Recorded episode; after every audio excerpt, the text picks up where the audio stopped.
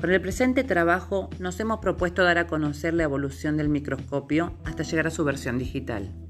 comparar sus características funcionales, sus ventajas, accesibilidad e implementación en el campo de la investigación. La observación de microimágenes y su digitalización inmediata es un proceso fantástico que ha facilitado el trabajo en equipo, la transmisión de los conocimientos a un muy bajo costo y al alcance de todos.